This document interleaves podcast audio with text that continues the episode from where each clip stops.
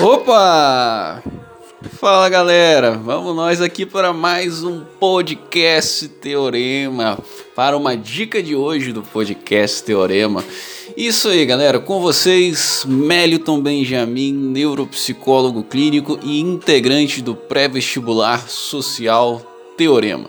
Se é a primeira vez que você está escutando o programa aí, em uma das melhores plataformas de áudio disponíveis, e você não conhece o teorema, não sabe o que, que se trata, bom, é, o teorema é um projeto da Universidade Estadual do Norte Fluminense, a UENF, sediado aqui no município de Campos dos Goitacazes. E o teorema, então, ele é um projeto de pré-vestibular social. Isso aí. É um pré-vestibular que ele é oferecido gratuitamente para todos os moradores do município de Campos dos Goitacazes e região. Se você está pensando em prestar vestibular, passar no Enem, para as melhores, tentando ingressar nas melhores universidades aí do nosso país, né? E gostaria de ter acesso, né, a um pré-vestibular, porém, né, é, sabe que nem sempre as condições financeiras nos favorecem, então você deveria conhecer o pré-vestibular Social Teorema. É um pré-vestibular de primeiríssima qualidade e disponibilizado gratuitamente para todos os moradores de Campos dos Goitacazes e região. Então, bom, é isso aí, essa é a apresentação, um pouquinho só para vocês saberem, né, conhecer o que que, que que se trata, de onde que veio, né, esse nome Teorema, né? E esse aqui é o podcast Teorema onde a gente passa umas dicas, né, para todos os estudantes, não só do pré-vestibular Teorema, mas para todos os estudantes do Brasil e do mundo que vierem a escutar esse programa. Eu espero que seja fonte de inspiração para vocês. E é isso aí, sem mais delongas, vamos para nossa vinhetinha aqui e a gente já começa o programa de hoje, beleza? Valeu!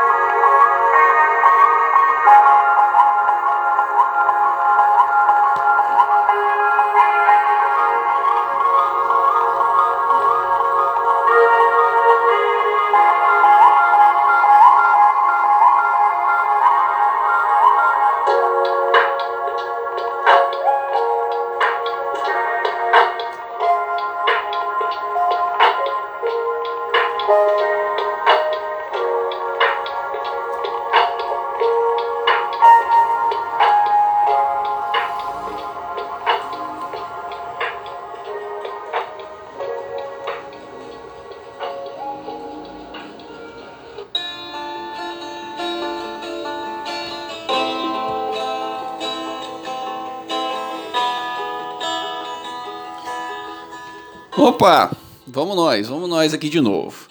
Bom, então galera, é, hoje eu queria passar para vocês um pouquinho sobre uma dica assim de como manejar as nossas frequências cerebrais para melhorar o desempenho da nossa memória. É, desculpa. Bom, manejar as frequências cerebrais, caraca, velho.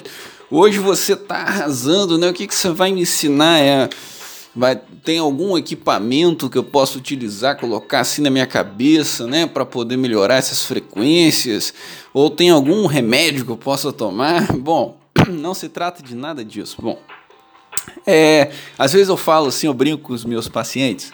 É, bom, atendo também, né? Além de trabalhar aqui no pré-vestibular Teorema, eu também sou psicólogo clínico, né? Como eu me apresento, sou neuropsicólogo clínico e tal, tal, tal. É, então eu atendo pacientes como psicólogo normal, como neuropsicólogo, né? Qual é a diferença de psicólogo para neuropsicólogo, Mérito? Neuropsicólogo é um tipo de psicólogo que estuda mais a fundo assim a, a, o cérebro e o sistema nervoso como um todo para entender o comportamento humano. Mas todos os psicólogos não fazem isso, Mélito? Não, não necessariamente. Na faculdade a gente estuda, sim, claro, um pouco dos funcionamentos cerebrais e tal. Porém, existem abordagens da psicologia que são muito mais assim filosóficas e tal. E não, todas são muito interessantes, claro, mas para mim me soou muito mais interessante estudar o cérebro mais a fundo. Então, é, para isso você tem que se especializar nessa área depois de terminar a faculdade de psicologia. Bom, abri esse parênteses aí, mas já fechando parênteses, então, pô, Médici, vai me ensinar a manejar as frequências cerebrais. É isso aí. Então, como eu dizia, às vezes eu brinco com os meus pacientes um pouquinho. É, é o seguinte, eu digo que às vezes é interessante a gente contextualizar algumas coisas da prática da psicologia, porque às vezes as coisas são simples, tá?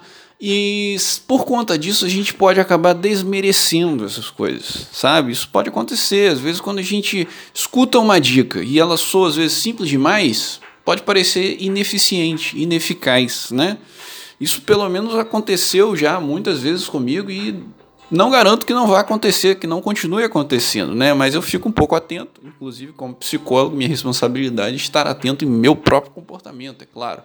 Então, mas eu vejo que isso é da natureza humana, né? Às vezes a gente tende a acreditar que as coisas, melhores coisas, né? as coisas que funcionam melhor, sei lá, são as mais complicadas ou tal. E bom, às vezes as estratégias da psicologia, elas são simples na sua aplicação, entende? Mas para a gente poder também é, afirmar que essa estratégia, né, em sua aplicação, ela realmente pode funcionar, aí sim a gente tem que dar um largo passo, sim, é, em meio a muita complexidade que é o passo da pesquisa científica. É aí que está a grande questão. Né? Então, isso também às vezes se fala muito pouco. Então, às vezes, psicólogo vai a público e às vezes já vai a público dando as dicas e as coisas de forma já muito mastigada, tão processada, que às vezes soa como eu acho também, né, um pouco é, é, parece simples demais, né? Então eu gosto de passar um pouquinho dessa base, desse fundamento. Então para de rolar, mérito. Fala o que você quiser falar aí, depois me dá a dica. Vou falar então um negócio interessante. Da onde que vem essa dica? Da onde que vem esses estudos? Aí que tá. Isso aqui, é, por exemplo, eu estou tirando hoje, existem outros estudos nesse sentido, mas hoje especificamente estou tirando essas informações de um artigo científico publicado na nas melhores, uma das melhores revistas científicas do mundo que é a revista científica Science. Se você nunca ouviu falar na Science e se você pretende seguir carreira acadêmica, meu amigo, procure saber o que é a revista científica Science. Show? E aí tem lá um artigo, claro, o título dele está em, em, inglês, né? Eu não vou ler em inglês aqui, que a minha pronúncia em inglês não é assim muito legal, muito perfeita, não.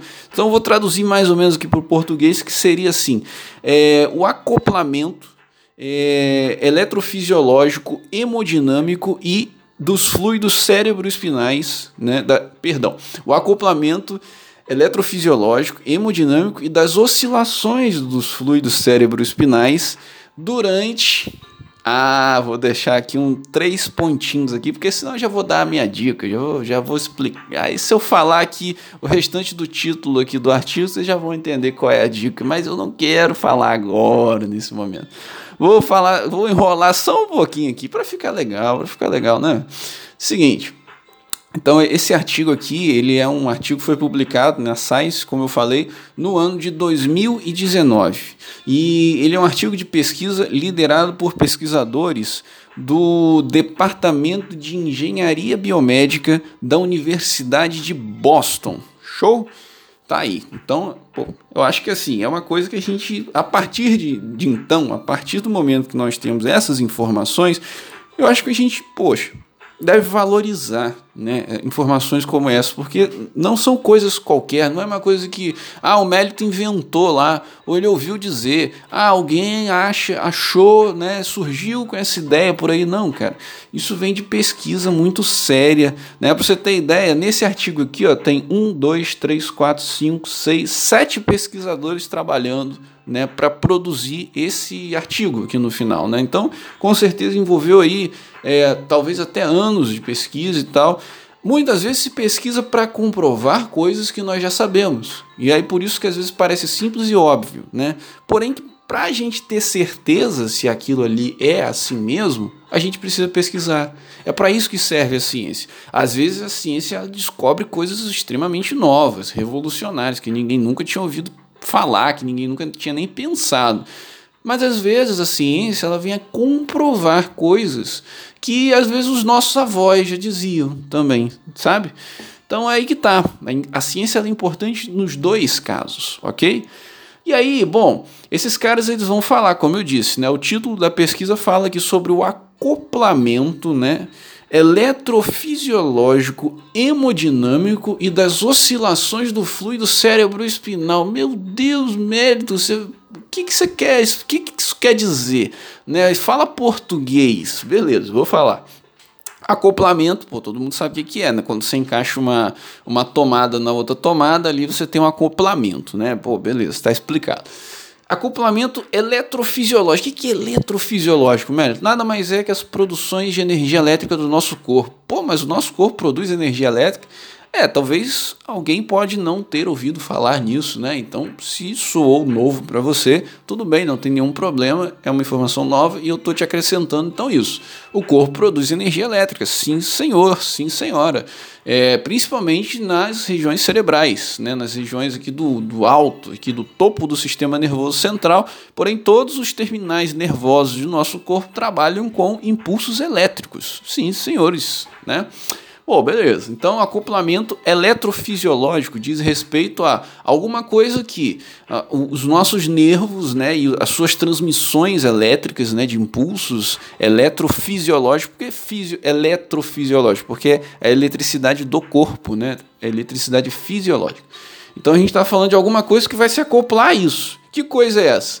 É o acoplamento eletrofisiológico, vírgula, hemodinâmico Hemodinâmica. Tudo que, tudo que fala hemo vem de sangue, tá, galera? Se alguém também não conhece esse prefixo, tá aí mais uma dica, mais uma informação.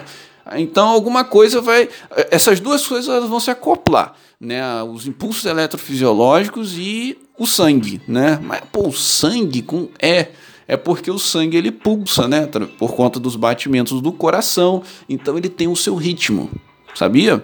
O sangue ele não flui no corpo assim de qualquer maneira. Ele tem uma frequência, ele tem um ritmo, ele tem um, uma forma né, de circular. Inclusive, claro, isso é, talvez é, de primeiro assim pode soar um pouco estranho, mas eu vou explicando. É provável que todo mundo já está entendendo, está ficando bem óbvio, né? Então a gente sabe que existe a frequência cardíaca, né? Quando a gente está fazendo exercício físico, a frequência aumenta, quando você está em repouso, ela diminui, papá, ok. Então, o sangue ele flui em uma determinada frequência, né? Legal. E os fluidos, as oscilações dos fluidos cérebro-espinal, ah, isso daí, cara, pode ficar tranquilo se você nunca ouviu falar, porque antes de eu começar a estudar assim psicologia, neuropsicologia, eu também nunca tinha ouvido falar. Então, pô, tranquilo, se isso é novidade para você, de boa, tô te trazendo uma informação aí que realmente não é tão conhecida mesmo não. É, oscilações do fluido cérebro-espinal. Quem quiser, Dá um, entra lá no meu Instagram, é neuropsicólogo.mbenjamin. Neuropsicólogo.mbenjamin, bem com N, tá? Benjamin. É, procura lá.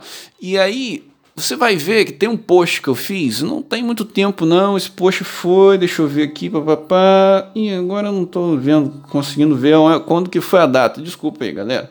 É o post assim, ele tá com, você vai ver que tem um fundo preto, tem um cérebro ali, pá, é uma imagem real, tá bom, de eletro, é, de, perdão, eletro não, ressonância magnética funcional, e aí tem um título aqui embaixo que diz assim: Você sabia né, que o nosso cérebro pulsa como um coração? É. Tá assim o título do post. E nesse post eu explico um pouquinho sobre o que são as oscilações do fluido cérebro espinal. E na imagem né, do vídeo, é um videozinho que tem aqui, mostra o cérebro pulsando. Pois é, o cérebro ele também pulsa, tal como um coração.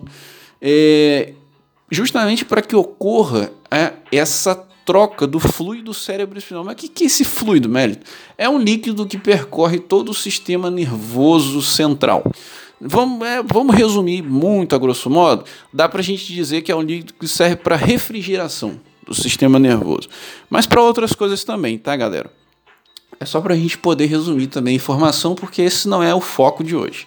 Então tá bom. Agora você já sabe que existe um líquido cérebro espinal que ele pulsa, que, né, que o cérebro pulsa. Se você quiser ter um vídeo lá no meu Instagram para você ver é bem legal. Assim, eu, por exemplo, descobri essas informações né, depois de estudar bastante e achei isso fantástico, achei incrível.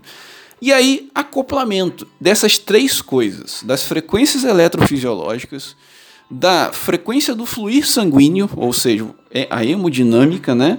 E o, o, as oscilações do fluido cérebro espinal. Caraca, Mélito, agora viajei mesmo. Pois é, agora vou botar você para viajar mais ainda. Vou te dizer o seguinte: esse acoplamento ele acontece quando as nossas frequências cerebrais elas se reduzem, tá? E elas entram em uma frequência de é, menos 4 Hz. Caraca, man, aí você complicou, né? Que, que eu tem, tem que saber de tudo isso para a gente poder botar sua dica na prática? Não, não tem que saber de tudo isso, assim. É como eu disse, eu estou realmente só é, fundamentando um pouco a dica para o negócio realmente ficar interessante, porque para vocês saberem que existe fundamento, né? Que existe uma pesquisa por trás disso e tal. Mas eu vou explicar também, para quem é curioso, né, como eu, por exemplo, né, e quer saber das informações, eu acho que é bem legal a gente explicar as coisas assim. Então, bom, o cérebro ele tem as suas frequências. Eu não vou entrar muito a fundo também nessa seara, né? Vamos falar assim que o cérebro ele tem frequências elétricas ali, né? Já que ele produz energia elétrica, você consegue ali mapear as frequências, né? Em que ele se encontra num determinado momento. Estou explicando muito a grosso modo, tá bom, galera? Então, é, por exemplo, quando a gente está é, fazendo uma atividade intelectual, estudando, tá? É, muitas vezes a frequência está ali na casa de 12 Hz, é o que é chamado de frequência alfa, certo? É uma frequência que o cérebro entra quando ele está trabalhando com atividade cognitiva, né, de estudo e tal.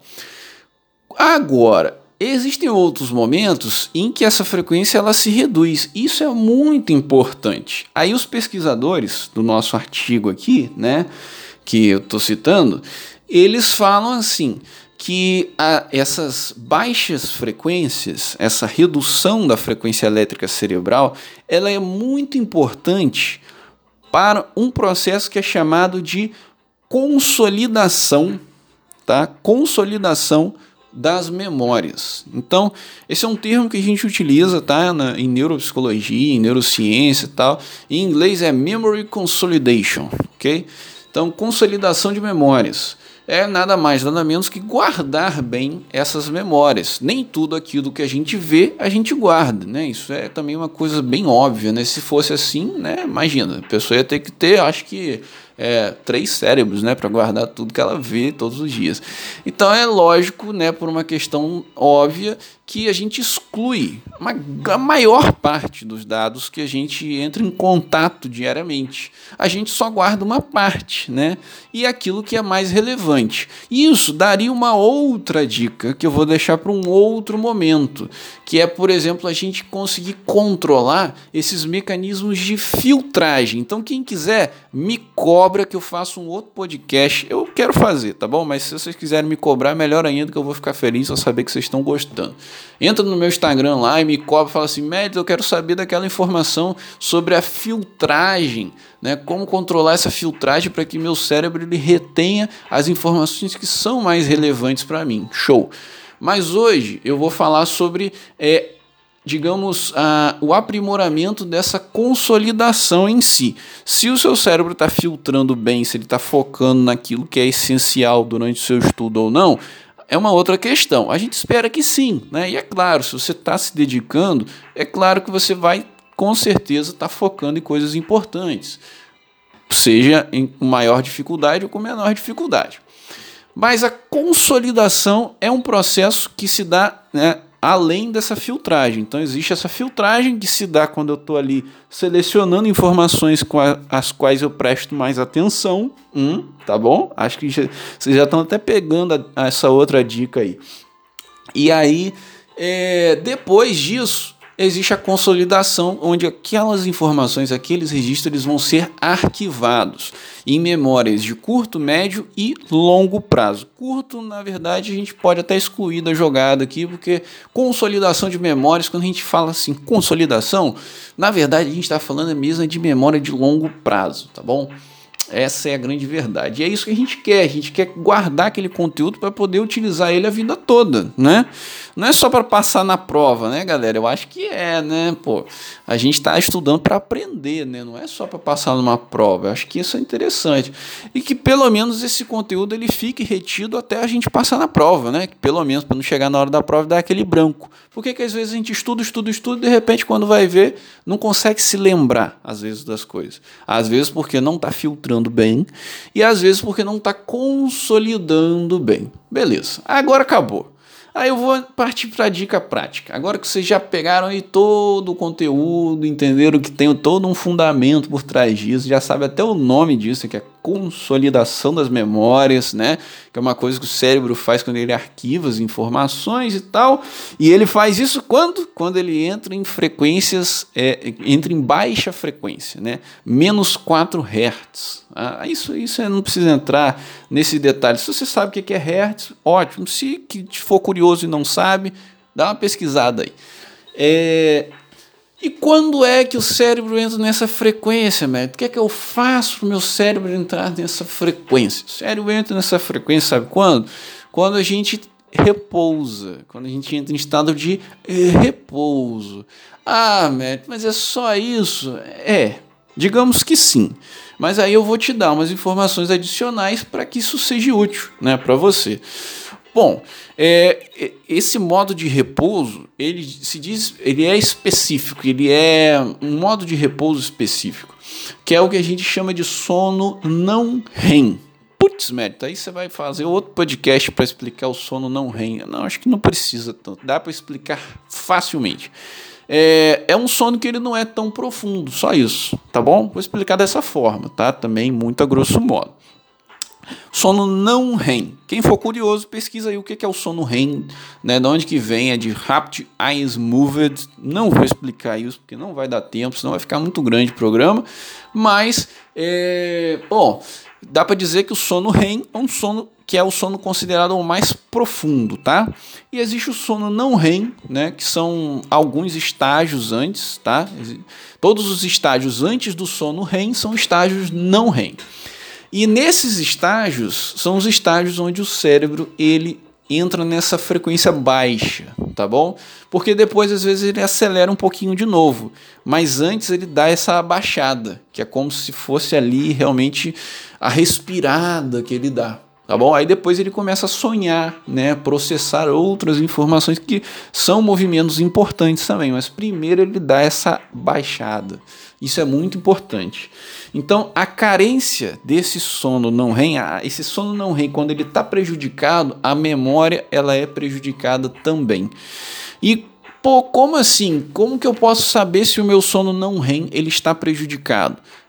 Não é tão difícil, tá? A gente pode fazer aí algumas avaliações você mesmo em casa, tá? Simples, tipo, você tem que perceber como que você é na hora que você está tentando pegar no sono. Te custa muito pegar no sono? Você pega no sono com certa facilidade. Quando você está tentando dormir, qualquer barulho te incomoda, né? Ou você consegue dormir assim com relativo barulho, né? Tipo, se tivesse alguém é, abrir uma porta ou se passar um carro na rua, um som, alguma coisa assim, né? Você se incomoda muito, aquilo ali te tira o sono imediatamente, ou você continua relaxando, você continua em repouso. Nos dias que você tem um tempinho, se você tiver todos os dias, ótimo, porque dizem que é muito bom fazer um cochilo depois do almoço. Mas se não tiver, nos dias que você tem, ou que você tenta fazer um cochilo depois do almoço, Você consegue relaxar, você consegue descansar, ou você fica ali maquinando problemas ou projetos, ou seja o que for. Então são, são avaliações. É, por quê? Porque esses momentos de relaxamento, antes da gente pegar no sono profundo à noite, ou nesse cochilo assim que se dá depois do almoço, né? São momentos específicos de sono não REM. Né? Às vezes a gente fica realmente ali como se estivesse meio dormindo, meio acordado, sabe? Esse é o estado né, é, onde o cérebro está nessa frequência bem baixa. Né? Então ele se desliga de uma grande parte dos estímulos, por isso que a gente se desliga do, do meio né, quase como um todo, mas a gente fica pescando ali alguma coisinha. Se o cérebro ele não conseguir baixar essa frequência, ele fica muito ligado. Se ele está muito ligado, ele fica captando muito estímulo do meio ambiente também. Então ele, qualquer coisa interfere ele. Aquela pessoa tem dificuldade de relaxar. Isso aí é uma coisa que a gente pode avaliar. Se você percebe que você tem esse tipo de dificuldades, procure ajuda profissional, certo? Se quiser, pode bater um papo comigo. Mais uma vez, cito meu Instagram, neuropsicólogo.mbenjamin, ok?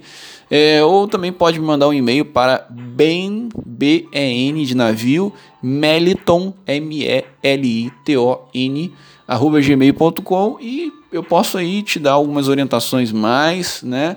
Enfim, a gente pode se ajudar né, nesses sentidos. Ou procure um profissional de sua confiança, né, seja ele é, médico ou psicólogo, ok? Seja neuropsicólogo, seja neurologista ou quem for, ok? Procure indicações, né? E, mas não deixe de procurar ajuda, porque ter esse repouso é essencial para a consolidação de memórias, ok? Bom, beleza. Então essa é a dica. A dica é repousar. E é muito útil, então, fazer repousos onde a gente se desliga um pouco mesmo. Eu, num podcast anterior, eu falei sobre fazer breves momentos de pausa, que é muito importante também. Porém, nesse caso agora, eu estou passando um pouco uma questão que já é mais específica, onde eu estou explicando a importância de repousar ao ponto de entrar naquele estado de cochilo, né? Isso é muito importante para todo estudante, né? É muito importante. Não é ser preguiçoso, por exemplo, tirar um cochilinho depois do almoço, ou você, no momento que estiver muito cansado, também parar, deitar e fechar um pouco seus olhos. Às vezes é muito útil e essencial e ajuda na consolidação de memórias a longo prazo. Se você, quando tenta fazer isso, fecha os seus olhos, não consegue se desligar com certa facilidade, pode ser um indício de problemas. Então, tudo isso daqui é a nossa dica de hoje. Não quero me estender mais, me estendi bastante aqui, quase meia hora, meia hora, né, galera? Tá bom, fazer o quê? Eu falo muito, né? É, um, é assim mesmo. Aí, eu fico com pena de resumir informação. tá bom? Beleza, um abração para todo mundo. Desejo saúde, sucesso, saúde, sobretudo. Ainda estamos nessas épocas difíceis de pandemia e muito sucesso aí em todos os projetos de estudo, de trabalho, etc. e tal. E no que precisar, podem contar conosco. Valeu, até a próxima. Tchau, tchau.